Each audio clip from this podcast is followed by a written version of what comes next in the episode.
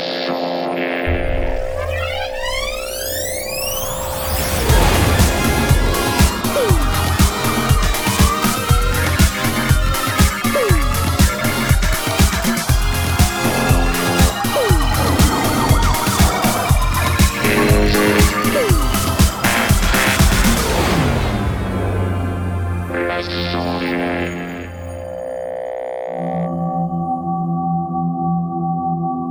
Bonsoir à tous, bienvenue dans Les Sondiers, ce podcast sur l'audio numérique expliqué aux, personnes âgées et à ton chien. Je suis Asmoth et je vous souhaite la bienvenue encore une fois.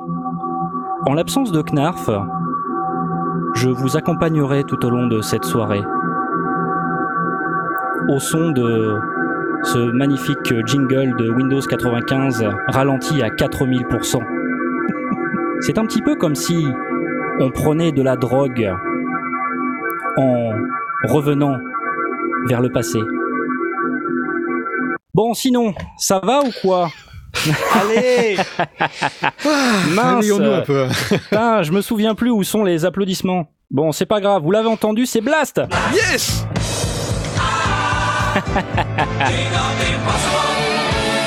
Bonsoir Comment ça va? Comment ça va, Blast? Ben Moi, ça va. J'avais une, migraine jusqu'il y a à peu près 30 secondes, et là, ça va mieux. T'as une migraine? Tu nous as aidé, euh, On applaudit la migraine. tu nous, tu nous as aidé à, à faire passer tout ça avec ton, ton morceau ultra zen. Bah écoute, ça me fait toujours plaisir, hein, j'ai envie de te dire. Euh, comment ça se va ça, Comment ça va depuis la dernière fois là? T'as des projets un petit peu en cours ou comment ça se passe? Non, non, non, je suis, euh, je suis en congé euh, permanent. Ben, j'ai plein de trucs à faire. T'es en congé permanent, mais t'as plein de trucs à faire. D'accord, c'est c'est hyper. euh, Je fais, je fais pas de son pour les sondiers en ce moment. J'ai pas le temps. Ça on avait remarqué, hein. Ça, ouais. Ça on avait remarqué, hein. Non, je fais plein de trucs, mais pas pour les sondiers. Donc, du coup, j'ai pas le temps. Euh, C'est une catastrophe. J'ai besoin de vacances. J'ai besoin de, de journées de 48 heures et de longues vacances. Écoute, Blast, euh, on est tous avec toi. J'ai beaucoup pensé à toi aujourd'hui, c'est parce qu'en fait c'est férié aujourd'hui euh, au Royaume-Uni, donc du coup moi j'ai rien fait. Voilà, c'est Ah. toujours un plaisir. Et euh, C'est pour ça qu'ils m'ont pas fait chier au bureau. J'avais pas réalisé. On écoutait Quoi? Mais c'est Jay. Jay. salut Jay, bonsoir Jay. Bonsoir euh, Jay, quelle nouvelle? Ah ben, euh, mastering, mastering, mastering Ah, comment ça se passe alors? J'ai cru comprendre que tu galérais un petit peu. Tu as tweeté la dernière fois sur la tweetance comme quoi te- t'en avais marre en fait. Ah ben, C'est pas que j'en ai marre, c'est que je je- je- j'ai réalisé que c'était beaucoup plus complexe que ce que je pensais que ça allait être. Ah, tu tournes les pétards au hasard et à un moment donné, tu dis Ouais, c'est bon voilà.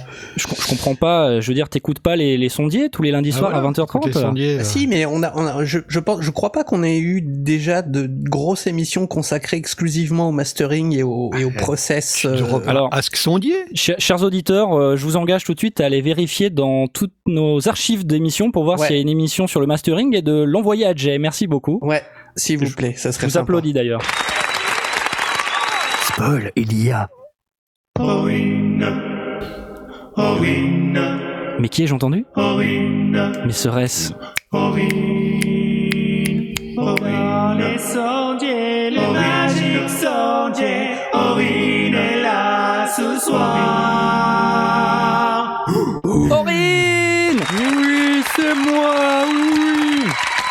À ne pas confondre avec euh, Horrible, évidemment. Comment ça va, Aurine? Bah écoute, euh, ça va fort bien. Et toi alors? Écoute, euh, moi, comme je l'ai dit tout à l'heure, euh, c'est c'est On a pas un bank holiday aujourd'hui au Royaume-Uni. Et à Londres, évidemment, je n'habite pas à Dublin, hein, j'habite bien à Londres. Ah bon? Voilà. Bon, Il y Euh, a il ne personne pleut- qui t'a contredit, euh, je, Il- je te signale. Il- Ah, on se demande bien pourquoi. hein. On n'est pas Bon. Knarf, hein. euh. Ah bah ah voilà, ça y est, ça balance, cette espèce de mutinerie tout de suite. Knarf n'est pas là, donc on l'insulte. Écoutez, je suis pas d'accord avec ça. Hein Euh, voilà, Knarf c'est c'est quelqu'un de quand même hyper hyper sympa. Il est avec nous tout, tout- tout- toutes les semaines et euh, bon pas cette semaine évidemment, mais mais voilà. Quel projet, Aurine? T'as des petites choses un petit peu là que tu nous concoctes ou euh Oh, Une en ce moment, prod, non, j'ai pas, j'ai pas vraiment beaucoup de temps à ce niveau-là, non. Hélas. Ah Donc, euh, Bah ouais. Ça ressemble à un avant-vacances, ça. euh, il y a personne qui bosse. Toi, t'es en congé. Euh, Aurine, il faut rien. euh, moi, j'ai pas, j'ai pas le temps. euh, Putain, Jay, dommage. ah, hein. Jay Masteries. Jay Masteries, lui, il bosse. Voilà. Enfin, on a quelqu'un qui bosse. Putain, les mecs. Et- euh, alors évidemment, on a, on a, on a Knarf aussi qui bosse, hein, parce que je sais pas si vous remarquez, mais il y a quand même pas mal de vidéos qui sortent euh, sur la chaîne YouTube en ce moment, notamment des vidéos du Super Booth, Super Ouais. Booth, Booth. euh, parce que Knarf était à Berlin il y a, il y a quelques semaines maintenant, donc euh, ça met un petit peu de temps à sortir parce que on bosse aussi sur les traductions et le doublage, parce qu'on essaie de vous proposer des, des vidéos qui sont doublées en français. Parce qu'on est quand même un podcast et une émission, une, une chaîne YouTube française. Donc on essaie de vous proposer des trucs doublés en français, mais ça prend grave du temps. Donc euh, voilà, euh, bear with us, euh, comme ils disent de l'autre côté du channel, hein, comme ils disent à Dublin, parce que voilà. Et d'ailleurs, Knarf nous a sorti une vidéo sur l'Akai Force, il me semble. Incroyable vidéo d'ailleurs. Comme d'habitude, hein, j'ai envie de dire. Comme d'habitude, je veux dire, Knarf nous a quand même habitué à un standing euh, un petit peu plus près des étoiles, hein, comme, euh, comme ils disent euh, dans les années 80. Euh, voilà, donc euh, même s'il est pas là, on l'embrasse très fort et on, fait- on le félicite pour tout ce travail. On espère qu'il va pas nous faire un burn-out des sondiers. Voilà. Bon et puis moi euh, dernièrement donc je travaille sur la saison 2 on va dire de Metro Boulom Studio. Euh, ça devrait pas tarder à sortir. Euh, J'ai voulu shooter quelque chose cette semaine, mais en fait j'ai un j'ai un méga bouton de la mort sur le nez. Du coup c'est pas possible. En fait euh, j'ai vraiment l'air d'un d'un tocard. Mais si tu mets ton, micro bien devant, ça devrait aller quand même. non mais je je j'enregistre pas avec un micro devant moi Blast. Bah justement, tu- Bah tu- non. c'est le moment. Bah non mais je vais avoir l'air. euh, Enfin on, on dirait toi sur tes vidéos après c'est pas possible. je, je ne suis pas, je ne suis pas d'accord. Voilà. Donc, euh, sinon, je sais pas. Je vous avais parlé il y a quelques semaines d'un d'un reportage euh, sur euh, ce que j'avais suivi une amie journaliste sur une manif Brexit à Londres. Donc, j'ai fini une première version du montage. Donc, euh, voilà, c'est en cours. Ça devrait pas tarder, on va dire. Et Laurent Doucet qui nous demande bon Asmot le featuring avec Theresa May c'est pour quand? A priori pas pour tout de suite parce que Theresa May ça a pas trop l'air d'aller en ce moment voilà on l'embrasse bien le fort moral, ouais. euh, je remarque aussi, alors c'est le moment de vous rappeler euh, à tous nos auditeurs que si vous voulez communiquer avec nous, vous pouvez communiquer via la tweetance, via Twitter avec euh, bah, notre compte arrobase les sondiers ou alors avec le hashtag euh, les sondiers ou le hashtag ask sondier si vous voulez nous poser une question. Et il y a également le Discord hein, qui est un espèce de chat amélioré, donc euh, vous pouvez retrouver euh, bah, pas sur notre site parce qu'on n'a pas mis sur notre site évidemment, on le dit toutes les semaines mais voilà. Mais sur, vous prenez n'importe lesquelles de nos dernières vidéos sur YouTube, le lien est dans la description. Donc voilà, et donc il y a différents petits salons de discussion sur lesquels vous pouvez discuter entre vous, mais aussi nous alpaguer, à ne pas confondre avec alpaga. Je sais pas pourquoi je dis ça, mais voilà. Donc, Et, Ça euh, ressemble. ça doit être pour ça. Et, euh, et puis comme ça, on peut discuter et vous pouvez réagir en live pendant l'émission et c'est cool. Et j'applaudis, je m'applaudis parce que je trouve que je suis très charismatique. Et d'ailleurs, on note que Laurent Doucet euh, se demande ce qui se passe. euh, pourquoi est-ce que tu dis du bien de Knarf? C'est quand même pas habituel. louche. là. Ouais. Parce que Knarf, c'est quelqu'un que j'aime beaucoup et qui est très important dans ma vie. Voilà, c'est tout, c'est tout, c'est tout ce que j'ai à dire. Voilà, même si des fois il m'en met plein la tronche, c'est pas grave, d'accord? euh, Jay, pour info, euh, voilà, le public nous rappelle que l'émission sur le mastering, c'est l'émission numéro 17 des sondiers. Voilà. Donc voilà, tu, tu n'as pas besoin d'utiliser la fonction recherche de notre site, tu peux aller directement écouter le Ah, podcast. 17, tu vas te farcir Ouais. 3 heures d'émission. Ouais, ouais, ouais, ouais, ouais. Voilà. Non, mais je vais Alors, le faire, hein, je vais le faire. Euh, je mentionnais tout à l'heure le fait de nous poser des questions. Alors, euh, est-ce que on pourrait pas tout de suite aller regarder les questions euh, des auditeurs? Donc, si je lance un petit jingle. Non, c'est pas le pas- bon C'est pas le bon bouton Attends, c'est pas celui-là. Euh, attends. La nouvelle formule, mémé, mémé. Ah voilà. Euh, donc euh, cette rubrique qu'on appelle ah tiens un autre bruit. quoi celui-là Ah ça c'était pas moi par contre. Euh, donc un- une petite rubrique euh, Ask Sondier, vous pouvez nous poser des questions plus ou moins sérieuses, mais on aime bien quand elles sont sérieuses. Alors, euh, donc la première question du petit Arc Architect. Architect, salut à tous, j'utilise depuis des années Live de Ableton pour composer, mixer, masteriser. Très bien. Mais je me Très bien, très bien, jusque-là très bien. Mais je me rends compte pour de gros projets de mixage qu'il n'est pas vraiment adapté. Workflow limité dans la zone arrangement.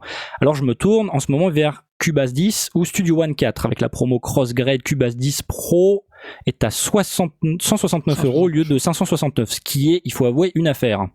Euh, ma première question est de savoir si vous avez un avis entre Cubase versus Studio One. Et la deuxième, plus généralement, de savoir si c'est une bonne idée d'utiliser deux ou trois dos plutôt qu'un. N'est-ce pas finalement contre-productif? PS pour le moment, ce qui me fait pencher vers Cubase, c'est le côté dialogue avec des pros qui sont en général, qui, qui, en général travaillent sur Pro Tools ou Cubase plutôt que Studio One et Live. À mon avis, la réponse n'est pas simple. Ça fait deux semaines que je suis dessus. Bise à l'équipe si vous y répondez ce soir.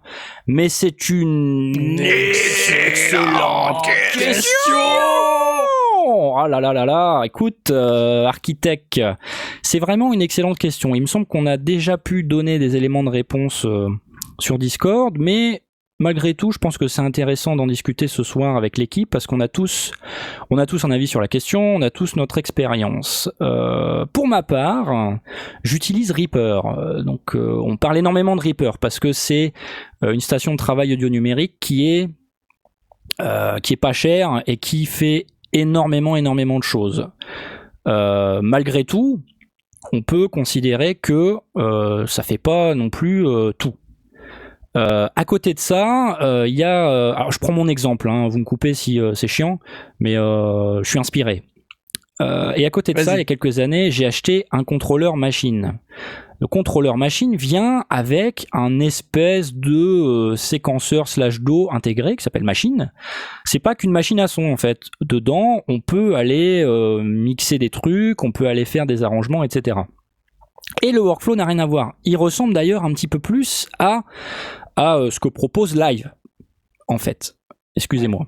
À ce que propose Live. C'est-à-dire que tu vas faire, tu vas t'organiser plutôt par boucle. Tu as des groupes et tu vas déclencher, et en fait ton, ton son il tourne en boucle, et puis tu vas déclencher des scènes, etc. Alors que Reaper, tout comme Cubase, il va plutôt être euh, linéaire. Tu as une timeline, et puis le, le temps il va se dérouler de manière linéaire, d'un point A à un point B. En une seule fois.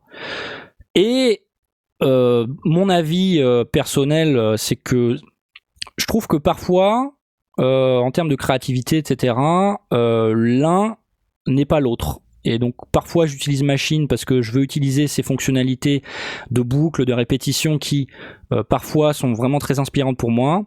Et des fois, ben ça me prend la tête parce que justement le truc qui tourne en boucle, bah parfois c'est chiant quand tu veux mixer un truc ou quand tu veux faire, bah je sais pas, un épisode de Saga MP3, un podcast, ça ne s'applique pas du tout.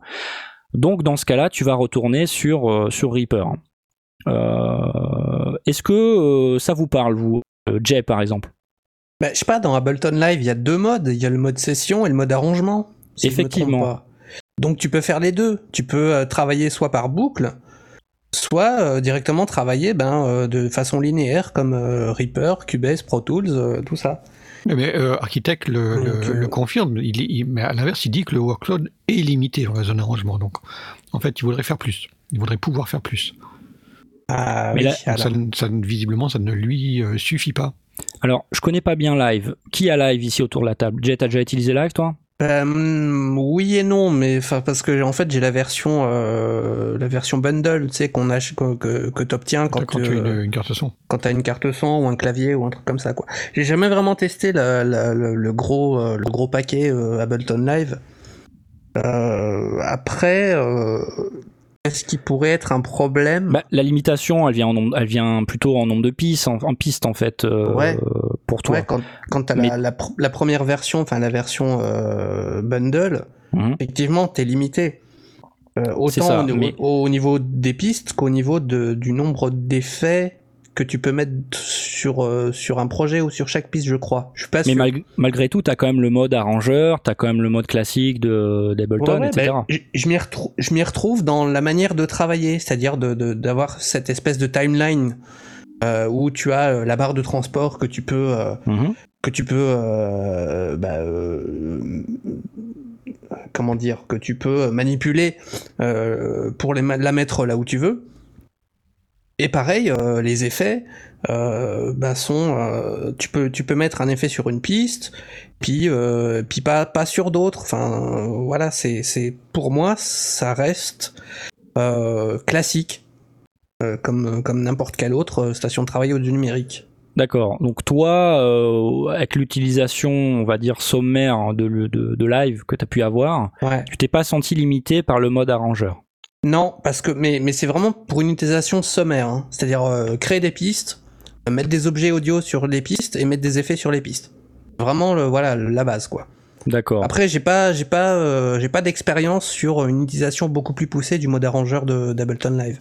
Donc, je saurais pas, euh, je saurais pas répondre parce que, euh, parce que moi, je travaille sous Reaper aussi. Donc, moi, moi, ça me ça me choque pas qu'on ait envie d'avoir d'un côté live pour sa, sa version euh, live, vraiment l'aspect euh, fabrication, travail sur boucle, etc. Et d'avoir un, arrangeur plus, euh, plus étoffé, que ce soit Cubase, Studio, Studio One, je connais pas. Cubase, je connais très mal, mais j'en connais les fonctions principales. Studio One, je sais pas trop ce que ça fait, mais, mais oui, il n'y a pas de raison. donc, ça, me ou qu'on aille sur Reaper ou, ou Audition ou, d'autres d'autres stations de travail audio numérique dans la mesure où c'est pas du tout la même. Euh, le, même objectif. D'un côté, on a vraiment une, approche live, et si architecte est, architecte est, limité sur la, sur la partie arrangement de live, moi je trouve pas du tout que ce soit que ça puisse être contre-productif. Le le truc qui est souvent gênant, c'est quand on veut travailler avec deux stations de travail en parallèle qui font à peu près la même chose, c'est que les raccourcis sont pas les mêmes. On finit très très vite par galérer, par avoir des réflexes et se dire ah oui mais non je suis pas dans la bonne station, euh, c'est pas là où je vais trouver euh, peut-être le, le, plugin que j'ai l'habitude d'avoir et, que j'aime bien. Euh, par contre sur l'autre l'ai. Si, si on veut vraiment travailler sur deux stations de travail de type arrangeur en même temps, c'est c'est pas idéal. Mais après, euh, j'ai envie de dire, on, peut travailler sur deux stations, travailler euh, audio numérique en rewire. Ça, ah oui, qui bien sûr, bien sûr, bien sûr. Tu peux aller router le son d'une station de travail numérique, audio numérique dans euh, dans autre chose, dans un autre logiciel. Oui, bien sûr. Mais vraiment, si on si on n'a pas le choix, enfin, pour moi, c'est vraiment si on a une fonction qui est vraiment absolument indispensable et qui n'existe que sous, la, sous, sous un seul euh, type de logiciel, ok, admettons, mais ça devient encore plus compliqué et encore plus lourd parce que là, on parle euh, à ce moment-là justement de faire des sessions un peu plus grosses. Euh, ben, on a quand même envie de, de, réserver le maximum de puissance à son à sa session de travail. Mais je n'irai pas euh, spécialement euh, incité d'aller vers euh, vers Reaper ou, Cubase ou, Studio. j'entends l'approche, la, réflexion qui est que Cubase est plus utilisé par les professionnels comme comme Pro Tools. Cubase et Pro Tools sont plus utilisés par les professionnels. C'est vrai, ça évolue aussi. Reaper est en train de prendre pas mal, pas mal sa place, mais Reaper est moins, moins puissant au niveau MIDI, même si ça commence à se, à se réduire. Donc, je n'irai pas euh, conseiller euh, un logiciel particulier. Par contre, à la question d'être contre-productif, non, je pense pas. Je crois, je crois pas qu'on puisse euh, se, se, on, peut s'y risquer en tout cas. En vrai, la question, elle est, elle est surtout ergonomique. Oui. Ouais, ouais, je bah pense, oui. Je suis étonné quand même parce que Live, euh, c'est un logiciel qui est très très vastement utilisé par euh, une énorme communauté de, de producteurs euh, audio et musicaux. donc c'est vrai que le, le, workflow est différent, l'ergonomie n'est pas pareil. D'ailleurs, c'est ce que dit Architect, Architect sur, sur, le, sur le Discord. Le workflow en arrangement est juste mal foutu du live en mm. fait. D'ailleurs, c'est un peu bizarrement dit, mais il manque beaucoup de fonctions, l'ergonomie est très moyenne. Bon, ce qui est dommage, c'est que si on avait eu Knarf, il aurait pu nous en parler parce que lui, il utilise euh, live intensivement, et d'ailleurs... Il, il en arrangement et en fait, il fait son sa compo en live et derrière il mixe en arrangement, je pense, un truc comme ça. Et c'est ça le truc en fait, c'est que dans Ableton Live, t'as la fonction arrangement et t'as la fonction euh, live, mm-hmm. et, les deux sont interconnectés. C'est-à-dire que tu travailles tes boucles euh, d'un côté sur un mode, et ensuite euh, tu peux euh, utiliser toutes les boucles qui sont classées par, par ligne, et ensuite que tu, peux les mettre dans ton mode arrangement d'un simple glisser-déposer ou un simple raccourci, raccourci clavier. Donc ergonomie d'Ableton Live est très spécifique puisque on, va, on va, on va produire en mode arrangement ce qu'on a déjà produit sur sur l'autre mode avec mmh. avec toutes les boucles et tout. Donc c'est un workflow vraiment très très particulier qui qui n'existe pas vraiment sur les autres stations de travail audio numérique. et je, pense qu'il il, faut, composer avec avec cette cette, cette fusion qu'il y a entre les deux modes d'Ableton Live pour pouvoir euh, l'exploiter au maximum et avoir un résultat euh, correct.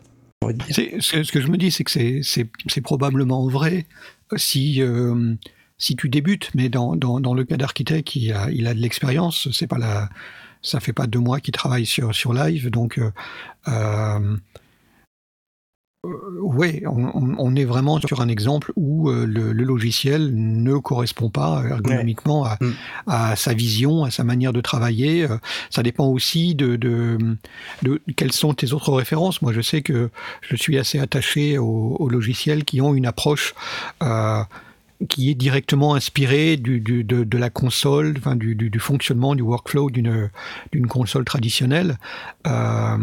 Ce qui fait que certains logiciels, euh, je les, quand je les regarde, pour moi, c'est des ovnis totaux et j'arrive pas du tout à m'y faire. Et d'autres, euh, je les trouve d'une logique imparable.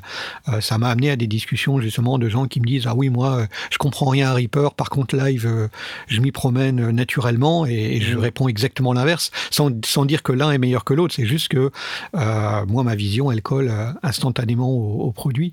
Donc bah, je dirais que de toute façon, le plus important quand on choisit un dos, c'est déjà avant tout de les tester, quoi qu'il arrive, et choisir vraiment celui avec lequel on est le plus à l'aise. Exactement. Tu as, tout à fait raison. Je pense qu'il y a des, versions de Cubase euh, d'évaluation. Euh, euh, ou, vraiment très accessibles. Non, je me, je me trompe, il n'y a, pas moyen de tester Cubase de manière si, extensive. Cubase Artist, non, c'est pas ça? Non, même euh. version, euh, tu peux même tester euh, Cubase Pro pendant, pendant 30 jours, il me semble. Ouais, t'as un, test d'un mois. Je dis pas de conneries. Donc il n'y a pas vraiment un logiciel mieux que l'autre, ça va pas changer le son, etc. Mais c'est plutôt... là, c'est clairement la discussion dans laquelle on est là tout de suite, c'est l'ergonomie, c'est le workflow, c'est qu'est-ce qui va mieux marcher pour vous. Si ça marche pour toi, ben vas-y, roule quoi tu l'achètes et puis euh, c'est parti quoi. moi, je, j'hésiterai pas, de, je, me, je me poserai pas la question, j'hésiterai pas à, ne serait-ce qu'à faire l'essai. À partir du moment où il y a, il y a un besoin, une, une, sensation de besoin, faut y aller quoi. Faut. Ça t'arrive des fois, Blast, toi, de, de changer de, de, logiciel ou de station de travail audio numérique selon tes besoins, selon le projet sur lequel tu travailles? Ça m'est arrivé euh, ça m'arrive de moins en moins. Je suis passé progressivement de Audition que je connaissais depuis euh, Cool Edit Pro euh, avant même que ça soit Audition. Euh, donc j'ai suivi son évolution jusqu'à jusqu'à ce qu'on arrive à la version CS6 et donc maintenant les, les versions CC. je me suis arrêté à une version qui me plaisait bien et à un moment donné j'ai pris la, la, décision de basculer vers Reaper euh, dont l'ergonomie me convenait, mais surtout, qui était assez proche dans, ce que je voulais faire, mais surtout qui me permettait d'aller plus loin. Et donc, euh, j'ai progressivement euh, arrêté d'utiliser Audition, et je ne l'utilise maintenant guère que pour ouvrir des vieux projets. et même là, ça finit très très vite par me prendre la tête. Il y a encore deux ou trois fonctions dans Audition, entre autres les fonctions éditeurs, que j'aime bien. des fonctions d'analyse que j'aime bien. Et donc, du coup, j'ai gardé, j'ai gardé une version du logiciel, mais je l'utilise quasi plus. Maintenant, j'ai basculé. Euh. mais je fais pas de, je, fais pas de travaux de type euh, de ce qu'on de ce qu'on fait avec Live ou, euh, c'est pas ma manière de travailler. Donc, du coup, je suis je suis pas amené à aller dans une version plus session, enfin d'un logiciel plus de, de type session, jusqu'à ce que j'en ai envie un jour. Mais pour l'instant, non. Je suis oh. du coup attaché à plutôt à un logiciel. Aurine, euh, ça t'est déjà arrivé, toi, de changer comme ça de, temps en temps, selon le projet, selon. Alors, euh, disons que euh, moi, c'est vrai que j'ai commencé très, très, très, très, très, très, très tôt avec Cubase. À mhm. l'époque, c'était la version Cubase BST 5. On va dire que ça, ça remonte hein, quand je revois des screens de, que c'était à l'époque, ça pique les yeux. À l'époque où ton ordinateur il faisait des bruits du genre. comme ça. Euh, ouais, à peu près, ouais. Bah, maintenant, il continue à le faire, puisqu'on vient d'en entendre deux, trois pendant, pendant qu'on discutait. voilà, c'était c'était des versions, etc. J'étais passé à une époque sous Cool Edit Pro. ok. Avant que, ça arrive sous, sous audition. Puis bon, au final, je suis revenu très naturellement sur Cubase parce que voilà, c'est je suis vraiment plus à l'aise dessus quoi. Ça t'a pas plu finalement Cool Edit Pro? Si, c'est disons que euh, Cool Edit Pro, il, y a des traitements dedans qui sont vraiment excellents. Ouais. Ils sont vraiment euh, très excellents, hein, qui sont restés avec euh, Adobe Audition, hein, bien sûr. Euh, le, compresseur est extraordinaire, le, nettoyeur de piste est vraiment ouais, très, le denoiser est très très bon. Il y, a des, il y a des analyseurs qui sont vraiment très très chouettes. Euh, on peut analyser la phase, pas mal de trucs. Le problème de Cool Edit Pro, avant qu'il bascule vers, euh, vers Audition, c'est que euh, on était limité, on pouvait pas, les, les VST ne fonctionnaient pas, c'était des, des plugins DX, enfin c'était c'était très très pourri au niveau de ce qu'on pouvait rajouter. Mais tant qu'on restait dans, dans la version native, c'était plutôt pas mal. Mmh. Je me souviens de ça, quelques mixages que j'avais fait sous Cool Edit Pro c'était quand même assez sportif. Il y a des moments où on, peut, on, peut, on, pouvait se prendre la tête. Mais c'est vrai que la, force de, de, de, cette série-là, c'est que intégré dans le, dans le même logiciel, il y avait un éditeur, donc le traditionnel deux pistes, et un multipiste euh, qui basculait euh, dans, dans, le même logiciel. On, on passait de l'un à l'autre de manière très très facile. Et ça avait euh, un avantage. Aujourd'hui, dans la mesure où on a des, puissances d'ordinateur qui sont assez élevées, on peut se permettre d'avoir 100% de, sa session euh, complètement euh, virtuelle et donc euh, d'exporter à la fin. Mais le, fait d'avoir à la fois un éditeur et un multipiste au moment où on avait des sessions qui pouvaient être parfois un petit peu courtes, on pouvait par exemple appliquer de manière permanente un compresseur et puis l'utiliser directement dans son, dans son multipiste sans, sans avoir la puissance nécessaire pour euh, tout, tout faire euh, dans la, dans la foulée. Ça avait des avantages et des inconvénients. Moi, je trouve que le nom Cool Edit Pro, ça fait vachement marketing des années 90. Euh, ouais, notre logiciel, il est cool. hyper vieux à ce moment-là, Cool Edit Pro. c'était au départ, c'était même pas Cool Edit Pro 2000, c'était Cool, cool Edit 2000. Oh, la toute première version. Donc avant l'année les années 2000. bon, merci architecte pour cette question. On va pas passer l'émission là-dessus, mais c'était bien intéressant. Donc on t'applaudit. On n'a pas répondu, mais on a, discuté en tout cas. Ouais, ça donne des éléments. Euh, pour moi, il n'y a, pas, a pas de réponse. Euh, ah, de toute façon, moi, comme je lui dis, c'est de toute façon, c'est tester les logiciels et euh, trouver celui sur lequel il est le plus à l'aise. Voilà. Et, voilà, investir dans celui dans lequel il est le plus à l'aise. Ah, le souci, c'est que ça peut prendre du temps. parce que pour appréhender un logiciel, il faut un certain. c'est un investissement. Hein. C'est un investissement de temps. Hein. C'est clair. Hein. Euh, on peut peut-être répondre euh, aussi quand même à la question, euh, passer de 3 dos, etc.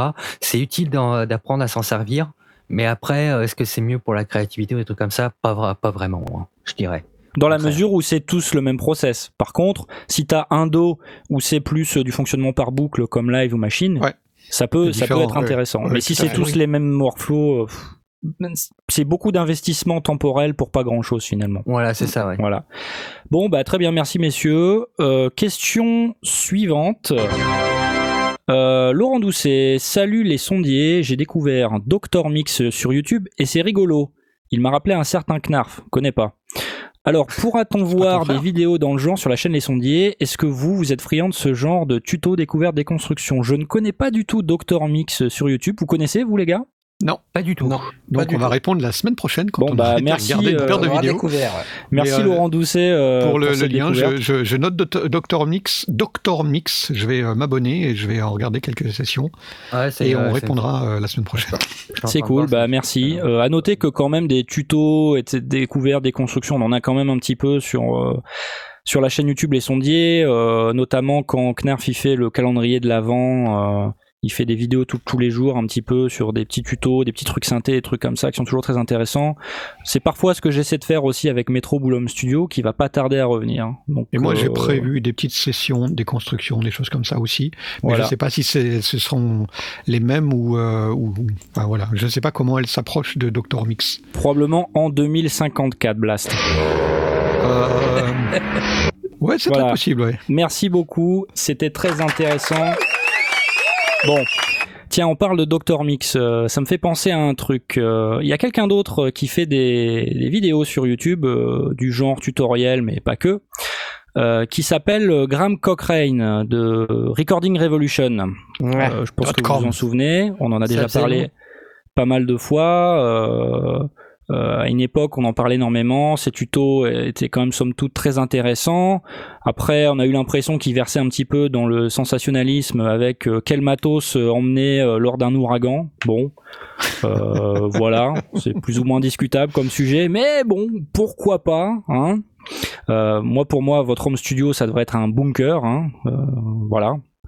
Et donc, ce cher Graham a sorti une nouvelle vidéo intitulée Attendez, j'ai pas mis de jingle euh, pour euh, changer de. de... Attendez, bougez pas. Voilà. C'est ça que c'est bon. nous mettre. Voilà. Maintenant, on est sorti de, on est sorti des, des, questions des auditeurs. Bref, c'était pour introduire un petit peu de suspense. Hein, j'espère que ça a marché. Donc Graham Cochrane, sa nouvelle vidéo est intitulée Mix the most important instrument first. Ça veut dire mixer l'instrument le plus important en premier. Alors c'est euh, c'est hyper direct hein, comme une injonction. Euh, c'est carrément une injonction, c'est carrément un ordre hein, comme Graham. C'est pas très très sympa là ce que tu nous fais. T'es direct euh, direct en train de, de, de, nous dire ce qu'il faut faire. Est-ce que finalement c'est ça le c'est ça le mix? On sait pas trop. et donc dans sa vidéo, il nous explique que c'est ce qu'il fait lui. il mixe l'instrument le plus important en premier. Donc qu'est-ce que ça veut dire l'instrument le plus important? Évidemment, c'est très subjectif. Donc il commence par dire que l'instrument le plus important, en général, dans 90% des cas, c'est la voix, parce que euh, c'est ce qui va ressortir le plus euh, dans le mix, c'est ce qu'on va essayer de comprendre, c'est ce, ce, à quoi en tant qu'humain on va s'identifier, parce que c'est une voix humaine, c'est ce qu'on fait tous les jours, euh, chanter, parler, etc. Mais pour autant, il considère que la voix, c'est pas ce qu'il y a de plus difficile à mixer. Il considère même que c'est ce qu'il y a de plus facile à mixer, donc en général, il fait ça en dernier. Alors que c'est le plus important. Alors, il faut définir ce qu'il y a de plus. C'est là qu'on a la définition de plus important. Euh, pour lui, ce qui est le plus difficile à mixer, c'est euh, la batterie, les percussions. Et donc du coup, mm. c'est là-dessus qu'il faut passer le plus de temps. Et donc c'est ce qu'il considère comme le plus important dans un mix, c'est la batterie, les percussions, le kick, le snare, etc. Et donc du coup, ce qu'il dit, c'est euh, parce que ce qu'on dit en général euh, dans un mix, c'est le mix, il faut le faire, il faut pas mixer en solo, il faut mixer toutes les pistes ensemble parce que sinon finalement tu mixes, tu fais tes paramètres en solo puis après tu mets tout ensemble et ça ressemble à rien. Ouais, et ce qu'il dit, voilà, ce qu'il dit, c'est le premier instrument, c'est celui sur lequel tu as le droit de mixer en solo, parce que c'est le premier, c'est le plus important. Donc tu vas aller sculpter ton son sur ce premier instrument, et ensuite tu vas rajouter les autres, et tu vas les imbriquer sur celui-là. Et donc pour lui, l'instrument le plus important, c'est la batterie. Je voulais avoir euh, votre avis, euh, messieurs les sondiers, sur la question. Euh, déjà, est-ce que pour vous, est-ce que c'est un petit peu la démarche que vous avez quand vous démarrez un mixage? Est-ce que vous vous dites, il y a un instrument, c'est celui-là le plus important, euh, je, vais, je vais démarrer par celui-là? Qu'est-ce que vous en pensez? Euh, Toi, euh, Jay, qui, qui, qui vient juste de terminer le mixage de ton, j'allais dire ton EP, mais non, ton album. Oui. Ton album, comment ça, comment t'as cogité ça? Bah, Il faut d'abord distinguer le, le, la construction d'un son dans le mixage au nettoyage des, des, des pistes. Là.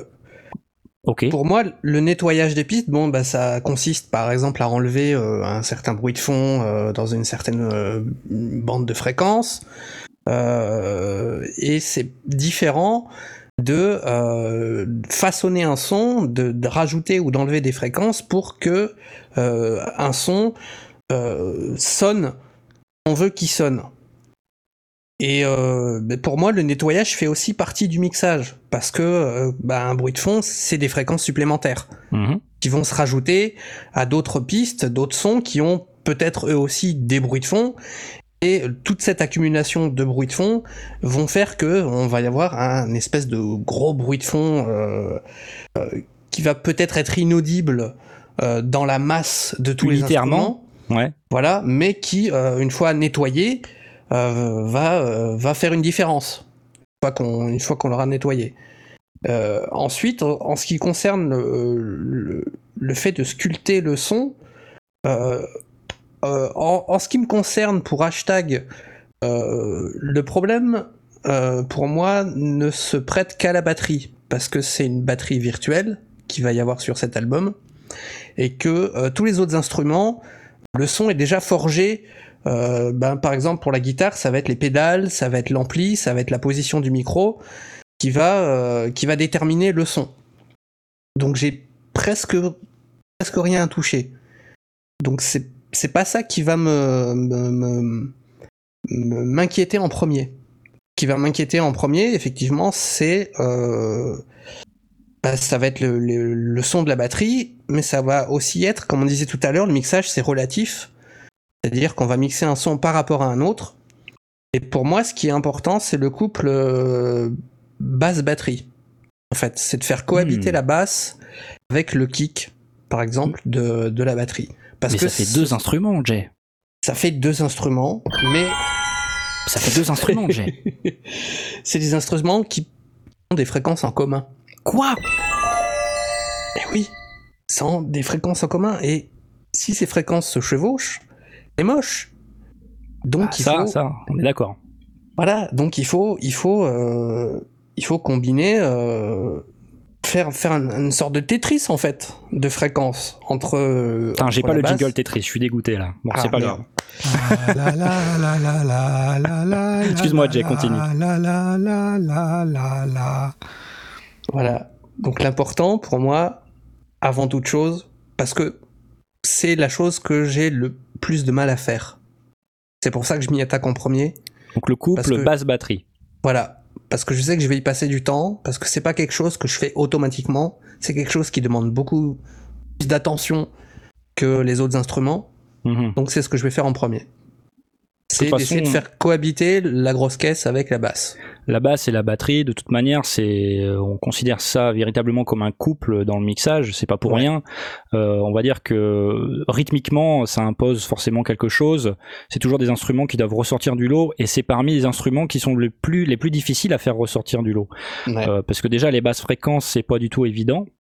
Et puis, euh, bah, ils sont un petit peu uniques en leur genre. Et ils peuvent aussi se marcher dessus entre le kick et la basse. Euh, ils peuvent parfois se marcher dessus. Donc c'est pas forcément évident. Donc je comprends pourquoi tu, te concentres euh, là-dessus, Jay. Euh, non. Et, de toute façon, une fois réglé aussi, c'est ce qui va donner un peu la dynamique du morceau, quoi. Évidemment, évidemment. Simplement. C'est quoi pour toi l'instrument le, plus important, Aurine? Bah, la batterie. En fait, je commence toujours par la batterie, batterie après la basse que je mixe un peu ensemble après, histoire de bien les faire coïncider, puis après je le reste. Le mec il est batteur, donc pour lui l'instrument le plus important c'est la batterie. Quoi. Non, non, non, c'est ça. On va demander à un bassiste maintenant ce qu'il en pense. Malheureusement, c'est pas question d'être batteur ou autre, c'est euh, question que bah, déjà quand euh, on m'a appris à, à mixer, on m'a toujours dit commence par la batterie toujours par la batterie. C'est ce qui euh, c'est le plus important, c'est le, déjà le plus chiant à, mixer, étant donné que quand on fait un bon enregistrement de batterie, c'est-à-dire vraiment avec chaque fût, avec sa piste, etc., c'est quand même beaucoup plus long et beaucoup plus dur à faire. Et euh, puis, hein, de toute façon, après, c'est aussi, voilà, comme je disais, c'est ce qui va donner la dynamique du morceau. Et euh, une fois bien nettoyé, c'est ce qui a. Tu dis voilà, c'est comme ça, je règle bien mes, la batterie et la basse. Comme ça, j'ai bien euh, mon spectre comme il faut au niveau des basses et des hauts médiums. Et puis voilà, ça, ça, ça laisse le reste euh, tranquille pour, pour régler le reste. Moi, on m'a toujours dit ne laisse jamais un batteur composer une chanson dans ton groupe parce que c'est là que démarre la catastrophe. Mais ça n'a rien à voir, évidemment.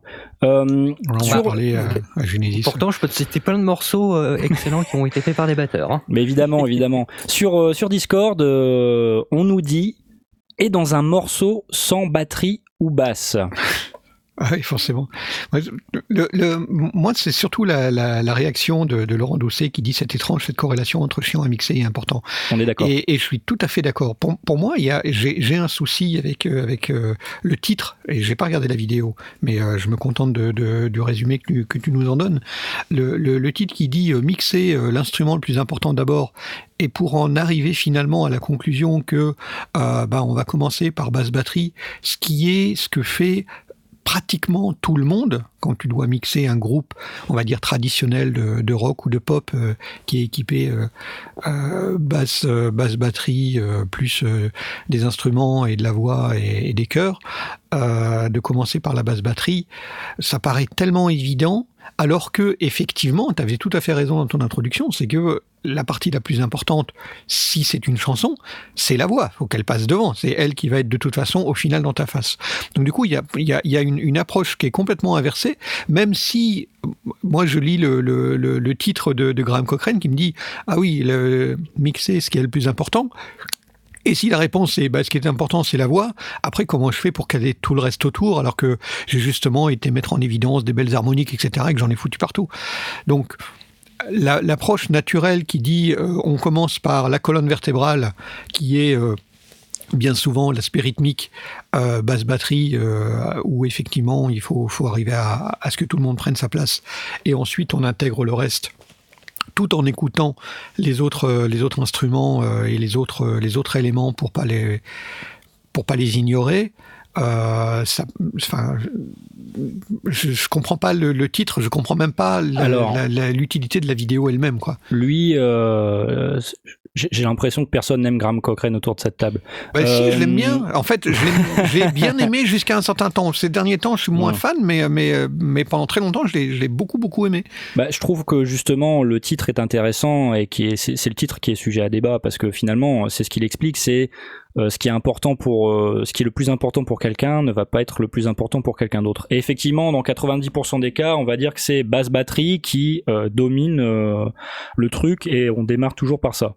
Maintenant, de ce qu'il dit, c'est que tout le monde ne fait pas comme ça. Il connaît aussi des gens qui, qui mixent, des ingénieurs du son de mix, qui démarrent par euh, les voix ou par d'autres trucs et qui mm. sont très très bons et qui sont des gens qui ont été récompensés etc donc j'ai pas les noms évidemment mais euh, c'est très personnel évidemment Alors, ça peut paraître plus difficile ce qu'il explique c'est que finalement pour lui euh, c'est le plus logique parce que c'est ce qui lui paraît le plus facile à faire et c'est là où il a le moins de problèmes finalement à la fin de son mix, c'est en démarrant par basse batterie, mais il existe des gens qui démarrent par euh, d'autres instruments. Ou oui, et BJKO le, le, confirme en disant il n'y a pas de règle. Si vous voulez commencer par les claps, allez-y. Ça ne changera pas le résultat final. Et, il a tout à fait raison parce que au final, euh, on va peut-être galérer plus ou moins en fonction de ses propres de, de, de, ses propres sensibilités, de sa propre perception, de sa de, de l'intention qu'on peut qu'on va pouvoir donner. Mais je crois que c'est même ça finalement parce que ça va dépendre du morceau.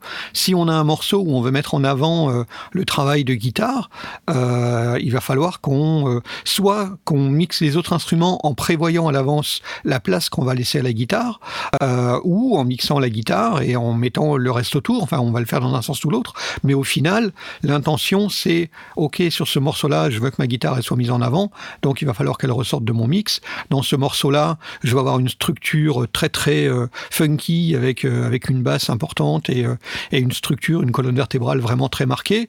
Ben voilà, je vais, je vais choisir les instruments qui vont, euh, qui vont me donner cette partie-là, que ce soit les graves de la guitare ou la basse ou, ou je sais pas, ou les cocottes, euh, enfin ça peut être n'importe quoi. Euh, mais, mais au final, on ne peut pas dire à chaque fois que je prends un morceau, je vais toujours commencer par celle ou cette, cet instrument ou celui-ci. ça va vraiment dépendre de l'intention et de ce qu'on a à mixer aussi. Je suis tout à fait d'accord. Et de toute manière, on est vraiment dans l'ordre du conseil et pas de l'injonction. que ce soit dans sa vidéo à lui ou dans nos podcasts à nous ou sur notre chaîne YouTube, on est toujours sur du conseil et sur du bah voilà comment ça marche pour nous, voilà comment on préfère faire. Donc bien sûr. Euh, on vous conseille de faire comme ça pour telle et telle raison parce que pour nous ça marche comme ça. Maintenant, c'est pas une règle immuable et c'est un des trucs les plus importants que j'ai jamais appris euh, euh, dans le son c'est que euh, même s'il y a des, des règles à suivre on va dire des grandes lignes au final tu fais ce que tu veux et du moment qu'à la fin ça sonne bien ouais c'est ça qui est important. C'est ça qui est important. Ça peut être intéressant de connaître les grandes lignes pour décider de les transgresser ou pas. Alors, un choix. C'est marrant que tu parles de ça parce que euh, il y a des grandes lignes, il y a des conseils, il y a des trucs à, faire, il y a des trucs absolument à faire, mais euh, on peut aussi fonctionner euh, par, par négation. on peut aussi dire qu'il y a des choses à ne pas faire. Je sais pas ce que vous en pensez. moi, j'aimerais bien qu'on, parce que ça, finalement, c'est un petit peu une suite logique. Le mec, bon, il dit, on démarre par le mixage de l'instrument le plus important. Bon, si on considère que c'est pas ce qu'il faut faire, ou au contraire que c'est ce qu'il faut faire, est-ce qu'on peut pas partir sur euh, des erreurs qu'on pourrait faire au mix? Euh, Je sais pas, si on dit, allez, on fait un top 5 des erreurs les plus communes au mix. Haha. Quoi? Est-ce qu'il y aurait que 5 erreurs?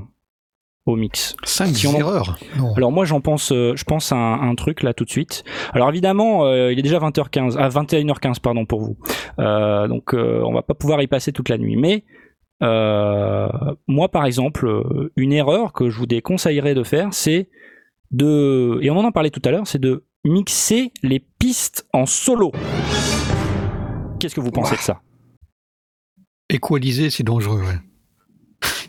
que ce soit, alors quand je dis mixer, on va dire faire l'égalisation, faire la compression, etc. Tous ces traitements-là. Comme je disais tout à l'heure, il faut faire la différence entre le nettoyage et le mixage. Mm. Tu peux tout à fait euh, nettoyer une piste en solo. Par contre, euh, ben, si tu veux euh, modifier les fréquences d'une guitare, mettre plus d'aigus ou plus de médium ou, ou, de grave, tout ça, il vaut mieux que ce soit relatif à autre chose. Mm. Bah ouais, parce que si tu si tu finalement si tu modifies les fréquences, enfin ça va sonner bien tout seul. Ouais.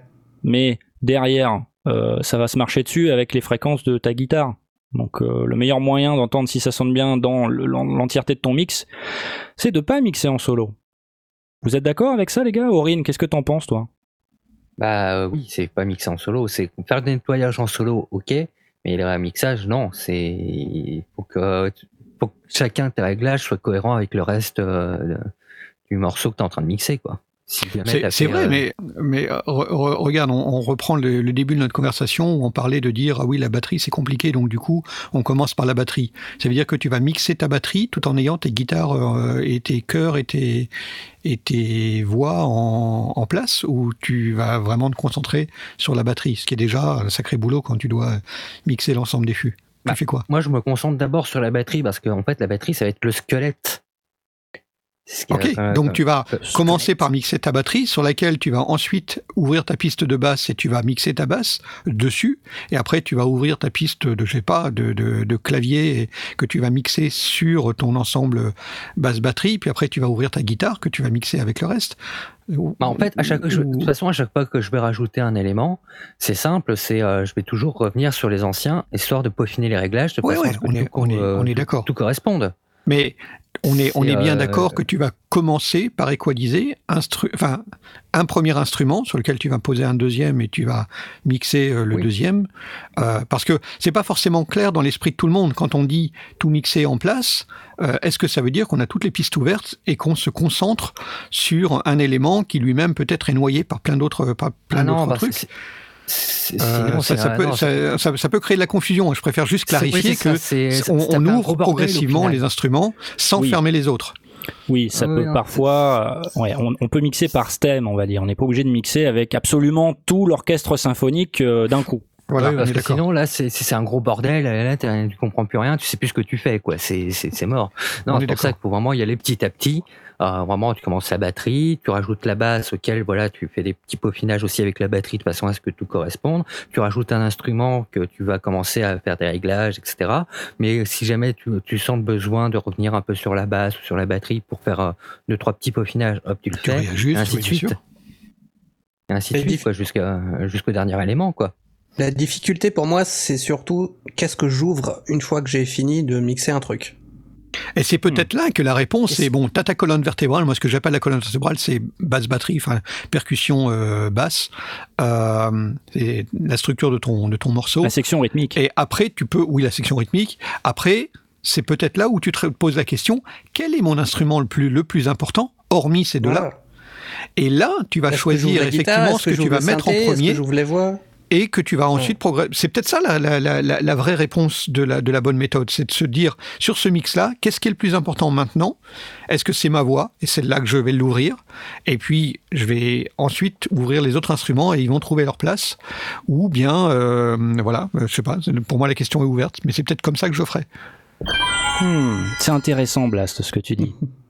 euh, ouais, je suis d'accord. Euh, mais encore une fois, c'est sujet à subjectivité. Euh, euh, tu vas pouvoir dire euh, une fois que j'ai mixé mon squelette, je vais partir sur les guitares parce que c'est ça qui me paraît le plus important pour moi ou qui doit mhm. ressortir le plus, au contraire qui est le plus présent. Donc du coup, ça a plus de sens parce que les guitares sont tout au long de la, la piste, alors que peut-être ce petit, cette petite phrase de ukulélé, elle va pas être là tout le temps. Donc peut-être que je vais la mixer plutôt vers la fin parce que c'est plus logique de faire dans ce sens-là.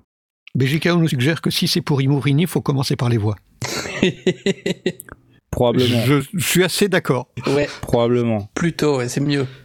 Bon, si euh, on continue sur euh, notre liste et qu'on va voir du, côté d'une autre erreur commune qu'on peut faire au mix, euh, moi j'en ai une autre, un truc que j'essaie d'appliquer un maximum parce que par le passé, j'ai pu avoir des problèmes avec ça, c'est ne pas mixer, euh, ne, ne, pas faire un passage de mix en mono. Qu'est-ce que, qu'est-ce que vous en pensez euh, Aurine, toi, tu, tu, fais ça, toi? Comment, ça, comment ça, ça se passe pour toi?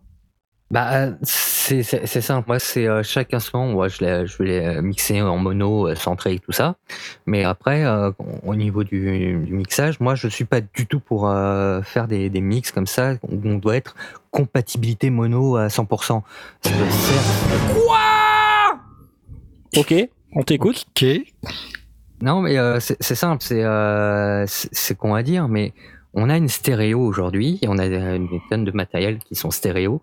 Certes, il y a les gens qui écoutent avec un, seul écouteur ou un truc comme ça, mais euh, moi, pour moi, c'est leur problème dans un sens, parce que on a une stéréo. La stéréo, c'est leur problème. c'est euh, non, mais ce que je veux dire, c'est que la stéréo, ça correspond aussi à, une méthode, voilà, l'espacement, à une façon d'éviter justement certains problèmes de phasage, etc., qui permettent de faire corréler euh, certaines fréquences ensemble. Et euh, c'est dommage de s'en priver, quoi. C'est dire, attends, non, euh, là, je suis en mono, là, c'est deux instruments, il y a telle fréquence qui rentre en phase, donc il va falloir retoucher, machin, etc. C'est prise de tête. Et puis au final, ça sert vraiment à quoi? On, n'est plus dans les années, on, est plus il y a un siècle quoi avec euh, les, radios. Euh, Alors aujourd'hui, on commence à avoir de plus en plus de gens qui vont utiliser des enceintes Bluetooth qui sont mono. Mm-hmm. Pour beaucoup de, dans beaucoup de cas. Et donc, on, a, pour moi, c'est des phases. Effectivement, on a eu des, des phases où on, n'avait bah, que du mono parce qu'il n'y avait pas le choix. Et puis après, on a la stéréo qui est arrivée. Et puis après, il y a eu les chaînes Et puis après, il y a eu le retour des, des, des, des, appareils, euh, des radios de salle de bain. Et puis après, on a eu euh, de nouveau des stéréos et après de nouveau des monos. Pour moi, c'est phasique. Enfin, le, le, le, le fait de, de, faire gaffe à sa phase et que un mix soit compatible mono reste fondamental et restera fondamental à vie. Oui, comme dit, c'est 453 des époques, pas la phase. Mais oui, euh, pour, pour, moi, on, on, est passé par plein d'époques différentes, avec des moments où on était euh, en, mono, des moments où on était en stéréo, des moments où on était en 5.1, des moments où on était dans le délire total d'idiophilie, et puis des moments où on retombe sur, sur des choses où euh, on veut partager un écouteur avec, avec son voisin, ou, ou qu'on veut écouter sur une enceinte Bluetooth. Et qu'est-ce que sera le futur? On n'en sait rien. Le futur? Ah oui, exactement. moi, je, franchement, euh, la compatibilité mono, elle reste importante. Elle, est, elle est cyclique, mais elle reste importante. Je, sais pas. Tu l'as fait, toi, Jay, euh, sur, ton, sur ton album ah, Oui et non. En fait, c'est surtout pour... Euh, quand j'avais des, des, problèmes de phase, justement, j'essayais de voir en mono j'avais euh, bah, tous les instruments, et puis en stéréo, j'essayais de voir qu'est-ce qui disparaissait. Et euh, grâce à cette comparaison, bah, j'arrivais à savoir euh, quels, étaient les problèmes que, je rencontrais. Mm. Après, j'aurais pu aussi utiliser un. Comment ça s'appelle un, le, truc pour mesurer la phase, justement. Oui, un, corrélateur de phase. ouais. C'est une espèce de cercle. Ouais. Un système qui mesure la phase. Voilà. Mais après, euh, je cherche pas nécessairement une compatibilité mono. Euh, hmm. On n'a pas forcément besoin d'une compatibilité mono absolue, c'est un choix qu'on doit faire parce que sinon bah, on amène tout au centre et puis on, est sûr qu'on sera bah compatible. À partir du moment où on va commencer à mettre des éléments dans l'espace, il, il, va y avoir forcément des questions de déphasage, mais il faut à mon avis, et ce n'est que mon avis, toujours vérifier la compatibilité moto pour dire ce que l'on perd, si on perd des choses, ou s'il y a des choses qui euh, sont mises en évidence, parce que euh, faut pas oublier que si on a des, des, problèmes de phase, on va avoir des, des, des filtres en pain, donc des éléments qui vont disparaître et des éléments qui vont être mis en évidence. Ce que l'on perd et ce que l'on gagne, est-ce que euh, c'est grave, est-ce que ça c'est important, ou est-ce que euh, c'est acceptable? Et c'est un choix.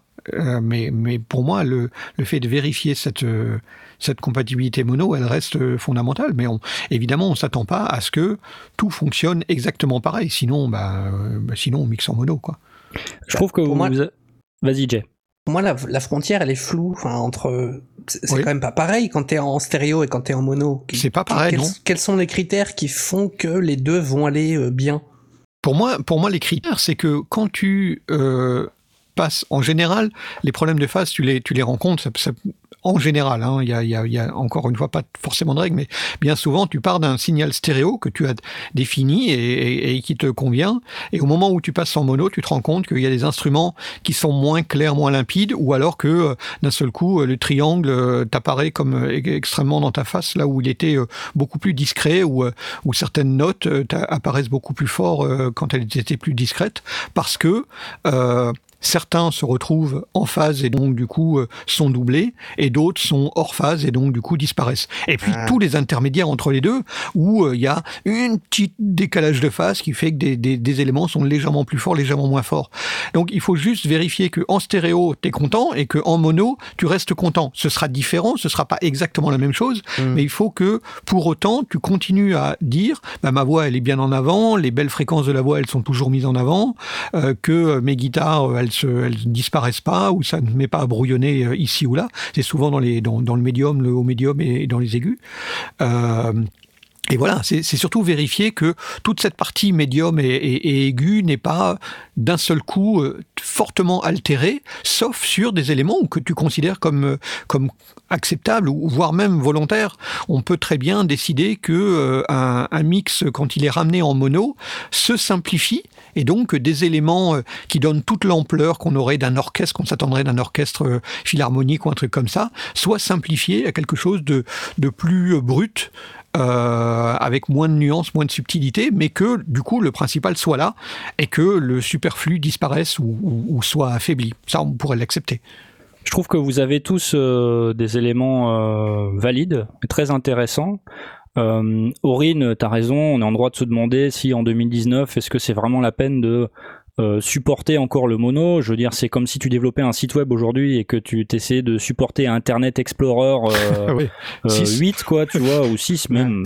tu vois, euh, sachant qu'aujourd'hui, euh, les outils, les outils que, que, les gens utilisent ou sur lesquels écoutent, ben voilà, on mixe plus comme les comme les Beatles mixaient à l'époque. Malgré tout, Blast, t'as raison euh, les enceintes Bluetooth et compagnie, parfois, euh, enfin, on choisit pas forcément euh, le device sur lequel notre mix va être joué, et donc parfois ça peut être intéressant de bah, de vérifier que ça fonctionne en mono. mon avis sur la question, il se situe un petit peu entre les deux. C'est-à-dire que quand on va travailler le mixage, on va travailler sur la séparation des sons finalement, une séparation sonore. Pour moi, il y a différents types de séparation. Euh, il y a la séparation spatiale dans l'espace, dans la stéréo, c'est-à-dire que pour faire en sorte qu'on entende l'instrument, on va aller, on va en mettre un au milieu, euh, un tout à droite, un tout à gauche, un 40% à droite, etc. Et un autre moyen de travailler sur la séparation, c'est de faire une séparation fréquentielle, euh, d'aller couper les graves euh, sur tous les instruments sauf la basse euh, pour que pour que la basse elle ressorte, d'aller creuser l'EQ sur une guitare qui a qui est d'un côté et creuser l'EQ dans l'autre sens sur l'autre guitare pour qu'elle se marche pas dessus, etc. le, truc, c'est que euh, quand tu travailles sur euh, la sur un des types de séparation, la séparation fréquentielle par exemple, eh ben tu peux être influencé par un autre type de séparation, la séparation spatiale. Donc pour être certain que ta séparation fréquentielle, tu l'entends véritablement comme elle est, euh, et que en travaillant, en creusant tes fréquences, tu arrives vraiment à entendre que tes instruments, tu entends les deux, pour moi, un des meilleurs moyens de, bien entendre ça, c'est de supprimer la séparation spatiale qui va te biaiser un petit peu ton avis quand tu écoutes finalement. Parce que tu, tu as déjà l'impression que tes sons ils sont séparés parce qu'il y en a un qui est à droite, il y en a un qui est à gauche. Tu vois? Moi je le vois comme ça. Euh, je mixe en mono pour m'assurer que ma séparation fréquentielle, elle est la plus efficace possible. Après, ça reste une bonne pratique de euh, vérifier que c'est compatible mono, parce que des fois, quand tu passes en mono, tu as des instruments qui disparaissent complètement. Donc, mm. pour moi, il faut vérifier un petit peu, mais voilà, moi, mon objectif à moi, c'est de vérifier que ma séparation fréquentielle, elle fonctionne bien, elle n'est pas biaisée par la séparation spatiale. Ensuite, euh, une autre, euh, si on parle de quelqu'un qui mixe sans piste de référence. Qu'est-ce que vous en pensez? Dangereux. Dangereux? Pourquoi? Bah Parce que les oreilles s'habituent euh, à, au son qu'elle entend. À un moment donné, on finit par plus trop se rendre compte qu'on est euh, complètement décalé vers le grave ou, euh, que justement on manque d'un élément fréquentiel important parce que il n'a pas été là pendant tout un temps et que le reste, nos oreilles nous ont habitués à nous à nous mixer. Donc euh, le, fait de, réécouter de, de, temps en temps une piste de référence permet de se dire, oula, mais où est-ce que je vais? Euh, On n'est pas forcément obligé de limiter, mais ça donne quand même euh, ouais, de temps en temps un petit coup de, de recalibrage des oreilles, ce que j'appelle le calibrage des oreilles. Aurine, c'est un truc que tu pratiques, toi? Oui, bien sûr, c'est super important. De toute façon, c'est savoir vraiment toujours où on va, plus ou moins. Même, je dirais, c'est même assez important déjà pour soi, mais ça l'est encore plus quand tu travailles pour quelqu'un d'autre et qui veut vraiment aller, euh, qui veut un son bien particulier. Et euh, tu peux pas te permettre de dire, moi, ok, j'ai écouté vite fait, hop, vas-y, je fais des réglages. Mais euh, tu sais, tu t'écartes sans le faire exprès, et puis du coup, ça n'a rien à voir avec ce que euh, ce qu'attend bah, ce qu'attend le client ou la personne pour, ou le pote pour qui tu fais le mixage, quoi. Et d'autant plus qu'il ne faut pas oublier que les home studistes, on ne travaille pas forcément sur des, moniteurs de référence avec euh, des fréquences parfaitement euh, linéaires dans des studios euh, complètement traités acoustiquement, etc. Donc mmh. du coup, on, est soi-même baigné dans des, dans des jeux de fréquences qui sont un petit peu décalé, on va dire, et donc le fait de d'écouter le morceau de référence dans nos conditions de mixage nous permet de, de, s'assurer qu'on est, euh, de se recalibrer par rapport à d'autres moments, euh, on écouterait d'autres choses dans d'autres circonstances. Donc euh, oui, pour moi, c'est clé, c'est critique. Le, le, risque que l'on... T'as bossé avec Vas-y, euh, vas-y, vas-y, blast. Hein. Euh, oui, je disais le, risque que l'on a, c'est que quand on écoute une piste de référence qui est mixée, masterisée, c'est que on finisse par se focaliser sur euh, le, la compression, le, la dynamique, et plus sur les fréquences. Donc, il peut avoir, hmm. il peut être intéressant de dire au moment où on, on vérifie et qu'on compare par rapport à un morceau de référence, c'est de poser par défaut un compresseur limiteur, histoire de redonner du, du un petit peu. Enfin, c'est évidemment pas la, pas la, la direction finale que l'on va avoir avec un vrai mastering, mais de d'essayer de se rapprocher un petit peu de du niveau sonore que, et du niveau de surtout de, de, de loudness, de, de compression qu'on aura dans notre niveau de référence, histoire de vraiment pouvoir se concentrer sur les fréquences, sur ce qui est mis en avant, sur les instruments qui sont mis en avant et comment ils le sont, histoire de, de, de se recalibrer les oreilles. Puis après, on, on, on remute, enfin, on, on, désactive le compresseur limiteur et, et on repasse sur un mix normal, quoi c'est pas bête euh, comme conseil Blast. C'est vrai que on peut parfois être influencé par euh, le niveau d'écrasage euh, de dynamique euh, qui peut y avoir sur un titre pro. Donc il faut se rappeler qu'on n'est pas au même stade du processus. on n'arrive plus à se recalibrer et puis du coup on a on a tendance à pousser les, les, les niveaux pendant son mix alors que c'est pas ça qui est important à ce moment-là. C'est. Mm. Jay, t'as as bossé avec des pistes de référence toi sur sur ton mix? Ouais, ouais, bien sûr, mais euh, bah, évidemment, comme dit Blast, moi, c'est quelque chose que je fais quasiment en dernier. quand quand j'ai effectué tout ce que je devais faire de façon majoritaire sur toutes mes pistes, à ce moment-là, je vais aller comparer sur sur une piste de référence et je vais peut-être effectuer deux trois corrections en fonction de ce que j'entends et de ce que je veux obtenir. Mais je vais pas je vais pas baser tout mon mix dès le départ sur, euh, sur une piste de référence. C'est vraiment un truc que je fais en dernier. Bah, finalement, euh, il faut que ton mix, ton mix euh, il reste personnel. Et, ouais, c'est ça. Ce que tu nous dis, c'est que c'est une étape de, vérification, en fin de compte, la, piste de référence. Ça doit pas, ça doit pas être ce qui donne la direction, enfin la direction totale de votre mix. Mais c'est vrai que ça peut être dangereux de mixer en isolation parce que, ben, on peut avoir l'impression que notre mix sonne bien, que euh, le kick euh, il ressort bien, que la snare il ressort bien, etc. Euh, mais c'est sur nos écoutes à nous, avec notre casque à nous, en isolation. et si tu vas écouter un autre titre, il va pas sonner du tout pareil. Bon, la différence, c'est que ce titre pro, il a été fait par quelqu'un dont c'est le métier, ça a été testé en long, large, en travers sur différents types d'écoutes, et du coup, tu peux être certain que ça, si tu te rapproches euh, plus ou moins de plutôt plus que moins d'ailleurs euh, de, de, comment les de la, la même répartition de, de cette répartition de, entre les instruments entre les fréquences bah tu t'es plus ou moins pas assuré mais t'es rassuré sur le fait que ton propre mix il va être retranscrit de la même manière il est parti dans la bonne direction quoi. C'est ça, il part dans la bonne direction. Je suis pas trop inquiet quand à de temps en temps euh, écouter une piste de référence, même quand on est euh, en train de, de, de, même au début, quand on mixe sa grosse caisse et sa et sa et, sa basse, euh, ou quand on mixe ses guitares, etc., d'écouter de, temps en temps le morceau de référence, parce que faut pas oublier que les oreilles, enfin l'audition, le, le, le, temps de mémorisation d'un détail d'audition, soit de, de l'ordre de 10 secondes ou un truc comme ça. Donc c'est juste histoire de, de, servir de point de référence de temps en temps. Ça veut, je dis pas qu'il faut euh, tout le temps vérifier toutes les 5 minutes, mais vérifier toutes les heures ou toutes les deux heures que ce qu'on a fait reste à peu près dans, dans la direction que l'on veut, euh, en écoutant le morceau de référence au fur et à mesure que l'on avance, peut-être toutes les deux heures, euh, de temps en temps, ou en début de session et en fin de session, réécouter euh, pour faire un petit, petit calibrage. Ça fait pas de mal. Euh, même si tout n'est pas encore mixé, même si tout n'est pas mis en place, on peut s'assurer qu'on on peut se concentrer à un moment donné. On est capable d'aller mm. dire tiens, j'écoute mes guitares, comment est-ce que ça se pose par rapport à mon morceau de référence? Tiens, j'écoute ma voix, comment elle est devant, derrière par rapport à mon morceau de référence? Ça fait pas de mal, je trouve.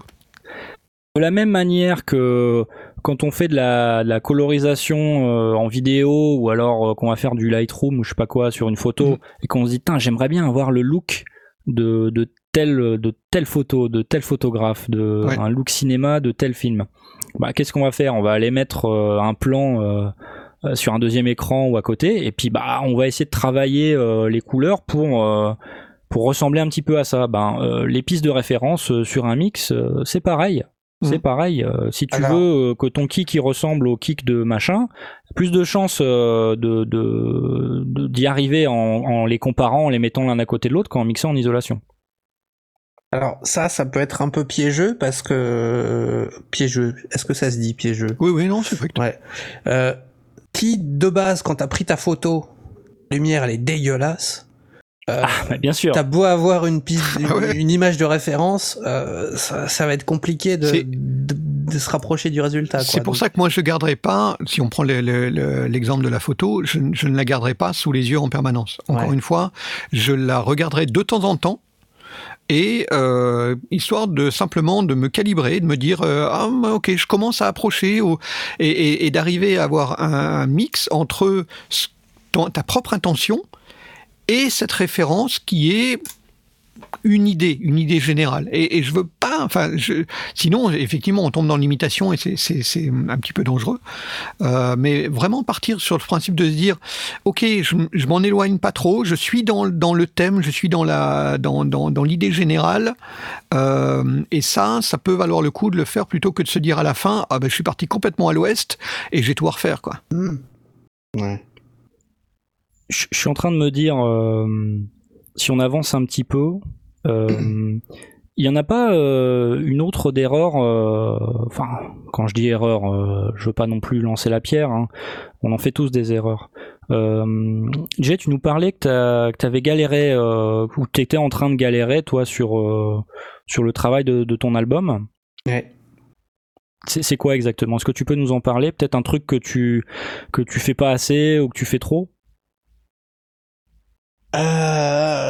Alors, de base, quand euh, je débute une journée classique euh, et que je j'ouvre mon projet pour travailler pour la première fois de la journée, euh, je vais être un peu plus méthodique et un peu plus analytique sur ce que j'ai fait la veille ou l'avant-veille. et je vais essayer après ça de déterminer ce que j'ai mal fait ou ce qui va pas, ce qui est trop fort, ce qui est trop faible et tout ça. Mais euh, la difficulté, c'est quand euh, tu... Moi, ça m'est arrivé de passer quasiment une après-midi sur un morceau. Et ça, je pense que c'est une très très grosse erreur. oui, d'accord. Parce que tu veux persévérer, t'as envie de réussir, t'as envie d'avoir ton son euh, qui sonne bien et, et, et donc tu passes des heures, des heures, des heures et des heures. Et ça, euh, je pense qu'à un moment donné, il faut, il faut savoir euh, s'arrêter pour euh, ne serait-ce que rafraîchir un petit peu tes oreilles qui ont eu l'habitude pendant plusieurs heures d'avoir ce son-là. Et du coup, t'as du mal à discerner. plus le temps passe, plus t'as du mal à discerner ce qui va et ce qui va pas. Et puis ça peut être, ça peut même être, euh, s'avérer dangereux, non, de d'être trop longtemps exposé comme ça. Bah après oui, au niveau de l'audition, euh, hmm. ouais, c'est pas bon. Tu t'en rends pas compte, mais euh, c'est comme les yeux, hein. Euh, les, les, quand, quand, tu regardes le soleil, euh, t'as pas mal, mais les yeux ils crament quand même, tu si vois. Tu, si tu ah vas skier sans lunettes de soleil, tu t'en rends pas compte, mais le soir t'es quand même bien brûlé. Hein. Voilà. Donc finalement, mixer trop longtemps pendant trop longtemps, ou même plus généralement de pas prendre de recul finalement. Parce que on parle de ça euh, mixer trop longtemps ça peut fatiguer vos oreilles et prenez soin de vos oreilles parce que c'est votre outil de travail. Euh, mais également ne pas prendre de recul parce que on a beau euh, ne pas mixer pendant plusieurs heures d'affilée pendant 10 heures d'affilée. Bon. Parfois il faut savoir laisser reposer le mix d'un titre pendant je sais pas trois jours une semaine et puis le réécouter avec des oreilles totalement neuves. Parfois, euh, 2-3 heures, c'est pas suffisant. Il faut vraiment laisser passer beaucoup plus de temps, réécouter d'autres choses qui n'ont rien à voir, sortez faire du vélo, aller boire une bière, enfin, faites ce que vous voulez finalement. L'important, c'est de, de rester euh, de, dans la raison, quoi. Mais euh, quelque part, c'est un peu d'oublier euh, ce que ce qu'on a écouté. C'est ça, c'est ça, pour pouvoir réécouter avec des oreilles neuves et se dire, mais c'est de la merde en fait ce que j'ai fait. Ouais. Bon alors l'idéal si, si vous revenez d'une soirée techno, vous avez fumé de la weed pendant toute la soirée, euh, ah ouais, bu de la bière, etc. C'est pas le moment de vous mettre à mixer. hmm, c'est probablement un bon conseil, Blast. Ok, euh, ouais, c'est vrai que c'est un sur lequel c'est un des plus difficiles, c'est une des erreurs les plus. Ah tiens, je, me ferais, je, suis, je, suis, encore chaud, je me ferais bien une petite session de mixage euh, avant d'aller me coucher. Il est 3 heures du matin, mais je suis encore plein d'énergie là. Mauvaise non, idée. très très mauvaise idée. C'est probablement une des erreurs euh, sur lesquelles on fait le moins attention, c'est l'acharnement thérapeutique ouais, ouais. Euh, sur un mix. Parfois, il faut savoir dire stop et euh, laisser reposer un petit peu la pâte. D'une manière générale, euh, à mon avis, il faut des sessions courtes et intenses. Euh, alors ça vient évidemment avec l'expérience, mais il faut vraiment aller à l'essentiel. Après, on affine si on veut, mais il faut aller vers l'efficace le plus vite possible. Euh, on, on, voit pas mal de gens de, de, de, de qui font du mix. C'est la première chose. Ils écoutent leur, les différents éléments, ils définissent une, direction, et puis ils y vont. Ils taillent, ils mixent, ils, ils agencent, ils posent, et euh, ensuite seulement, s'il y a plusieurs titres, évidemment, ils vont, ils vont passer au suivant, au suivant, et après seulement, on va, par petites sessions, commencer à affiner et à travailler dans les, dans, dans, dans, la finesse. Mais, euh, mais passer des heures et des heures et des heures et des heures sur un mix, on finit par être euh, sur un micro point de détail. Il n'y a plus personne qui est capable d'entendre la différence. On, ça, ça devient du, du délire et on n'avance pas, On a des problèmes finalement. Par exemple. Pas, comme Aurine, quoi. Aurine, par exemple, il a jamais de problème avec ce genre de truc. Non? Euh, Si, ça m'arrive. Ah, D'accord.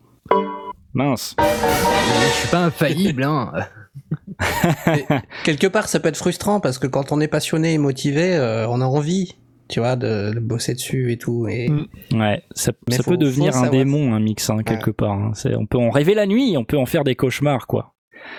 Donc euh, faites attention à vos oreilles, faites attention à votre santé mentale aussi. Et je dis pas ça pour rire.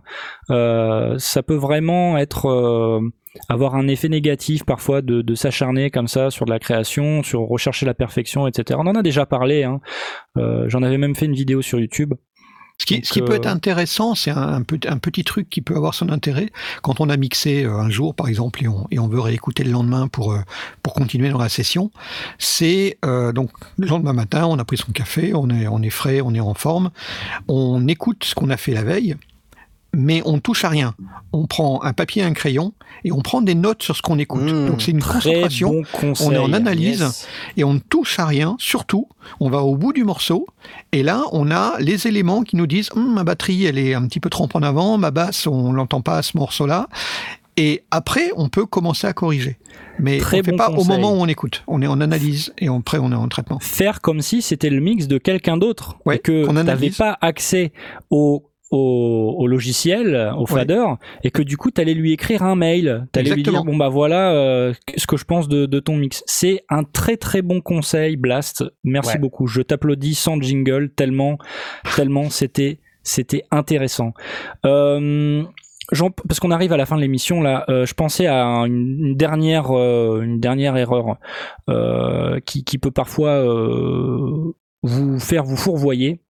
Euh, c'est de mixer euh, au mauvais volume, de mixer trop fort ou trop faible, euh, ou alors d'avoir de, de, comparer avec une piste de référence qui ne serait pas au même volume. Oui. Qu'est-ce que vous en pensez de ça On disait. Alors, on doit normalement mixer à un, niveau raisonnable, non mhm. fatigant. Mhm. il peut être intéressant occasionnellement de pousser le volume, donc d'enclencher on peut le pousser le volume simplement en tournant la, molette de volume, mais aussi euh, en enclenchant un compresseur. Euh, il peut être aussi intéressant de temps en temps de hmm. baisser le volume, genre moins 20 dB, et on écoute ce qui reste. Un compresseur, euh, je, je suis pas d'accord parce que ça change la dynamique. Oui, oui, mais on sait qu'on est au, au, mixage et que à un moment donné, on va avoir un mastering et que ce mastering va nous changer la dynamique. Donc, ça peut être intéressant de voir où est-ce que ça va, dans quelle direction ça va. Mais vraiment, c'est intéressant, c'est vraiment de baisser le volume, de lui mettre 20 dB de moins et d'écouter ce qu'il en reste.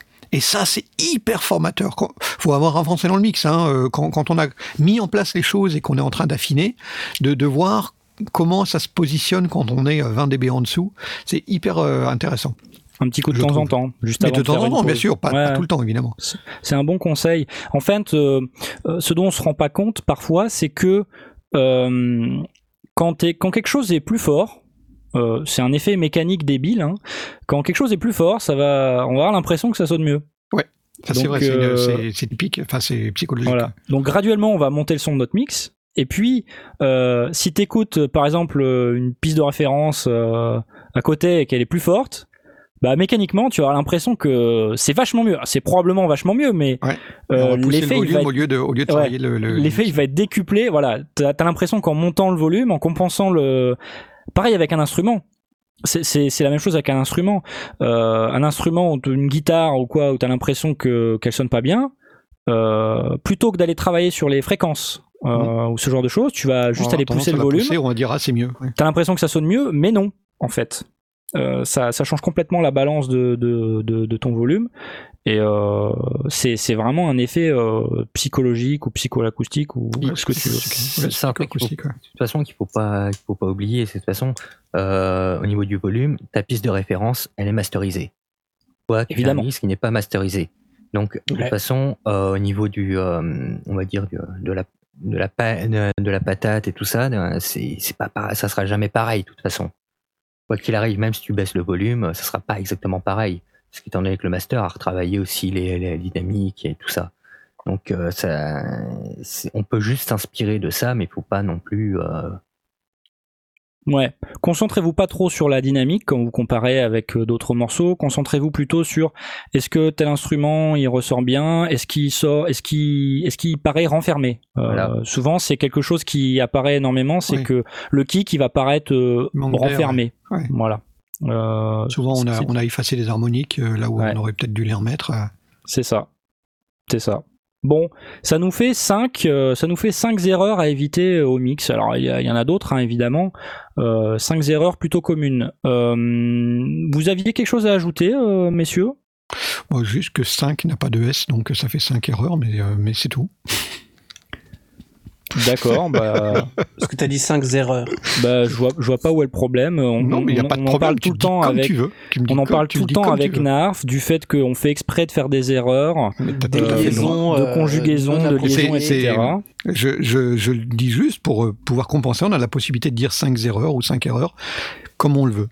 En fait, euh, tu fais ça pour faire ton intéressant, surtout. Blast. Euh, moi, perso, ça m'énerve parce que voilà, euh, je donne de ma personne ce soir en public. Et je pense que c'est quand même important de, de, le souligner. Donc, messieurs. nous le soulignons, nous le soulignons avec. Tu, tu as été un très bon hôte ce soir dans cette émission. Je tenais à, le faire remarquer.